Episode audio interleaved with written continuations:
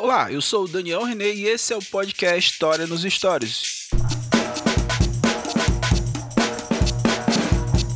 Hoje vamos falar sobre o massacre de São Bartolomeu.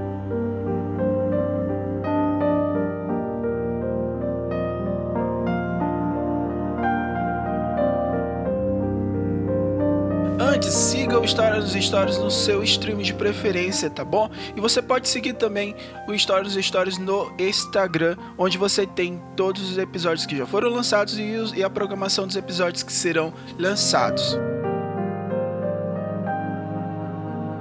Na noite de 23 para 24 de agosto de 1572, os sinos da Catedral de Saint-Germain fizeram o prenúncio do dia de São Bartolomeu.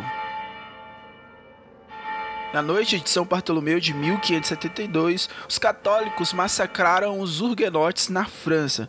Somente em Paris foram 3 mil protestantes que foram exterminados nessa noite.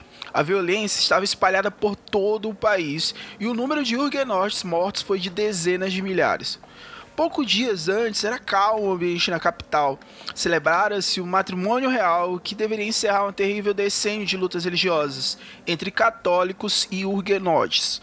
Os noivos eram Henrique, rei de Navarra e chefe da dinastia dos huguenotes, e a Margarida de Valois, princesa da França, filha do falecido Henrique II e de Catarina de Médici.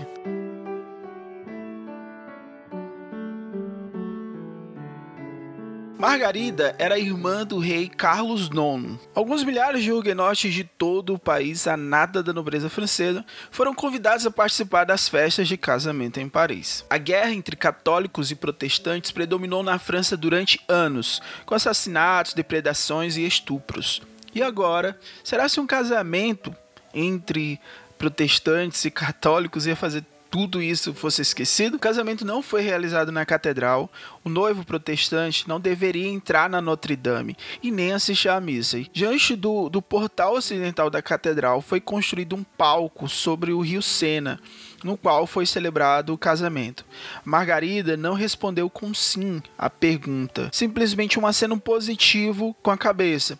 Como era comum na época, o casamento tinha uma motivação exclusivamente política.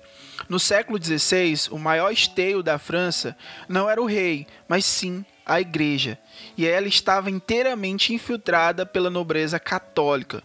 Uma reforma do clero significaria, ao mesmo tempo, o tolimento do poder dos príncipes. Nesse contexto, a nobreza, tendo à frente os guises, buscavam a preservação do status quo.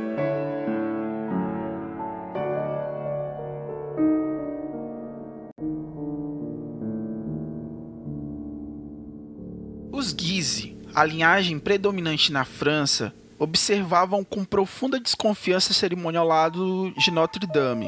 O casamento foi realizado por determinação da poderosa rainha mãe Catarina de Médici, uma mulher que era fria e detentora de um marcante instinto de poder. Poucos dias depois da cerimônia, o almirante Coligny sofreu um atentado em uma rua aberta. O líder, o Huguenot, teve apenas ferimentos leves. Ainda assim, os Huguenots eles pressentiram uma conspiração. Estava em perigo a trégua frágil, lograda através desse casamento. Por trás desse atentado estavam os Guises e a Catarina de Médici.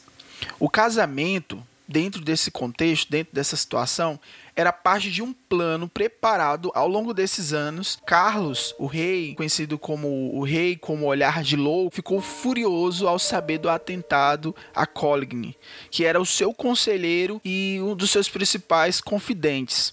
Os católicos espalharam então o boato de que os huguenotes estavam planejando uma rebelião para vingar-se do atentado.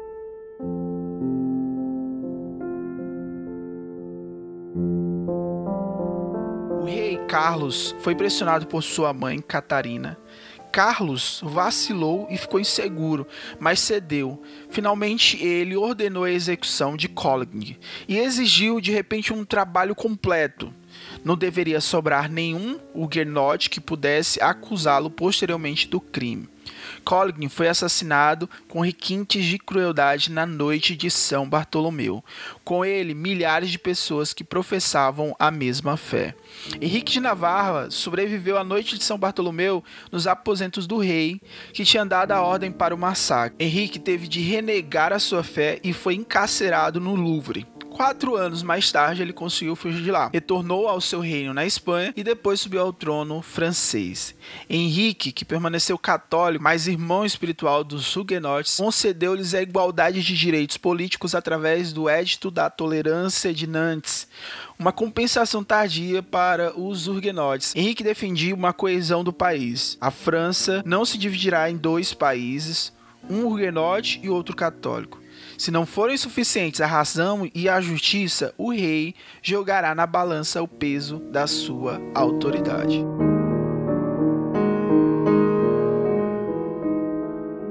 Esse foi mais um Drops do História nos Stories. Toda semana, um tema, uma história aqui no seu podcast, tá? Você pode ouvir todos os outros episódios. Fique à vontade para curtir, compartilhar com muitas pessoas para que o projeto possa crescer sempre. Estamos na nossa segunda temporada. Estamos muito felizes de produzir e preparar esse material para vocês. Um abraço e até o próximo episódio do História nos Stories.